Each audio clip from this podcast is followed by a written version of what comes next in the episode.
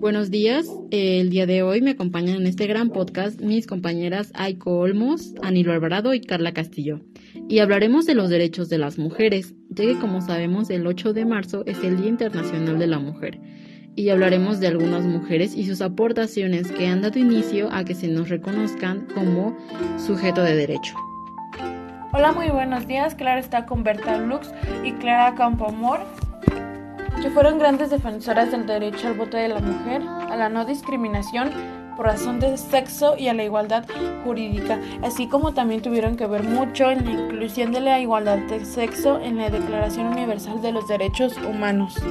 Así es, como sabemos, este, a lo largo de la historia ha habido grandes mujeres que se dedicaron a luchar por nuestros derechos, haciendo diversas protestas.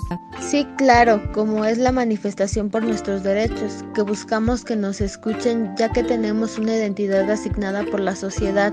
Es una definición de la feminidad solo por ser mujer, que solo servimos para la reproducción, maternidad obligada y la dedicación al cuidado de los demás y no al personal.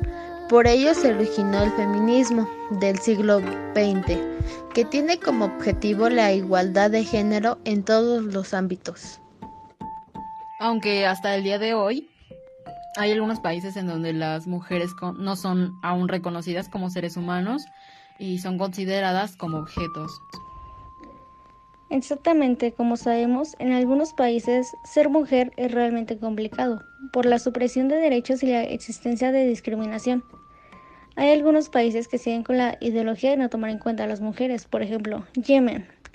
Es un país en el Oriente Medio.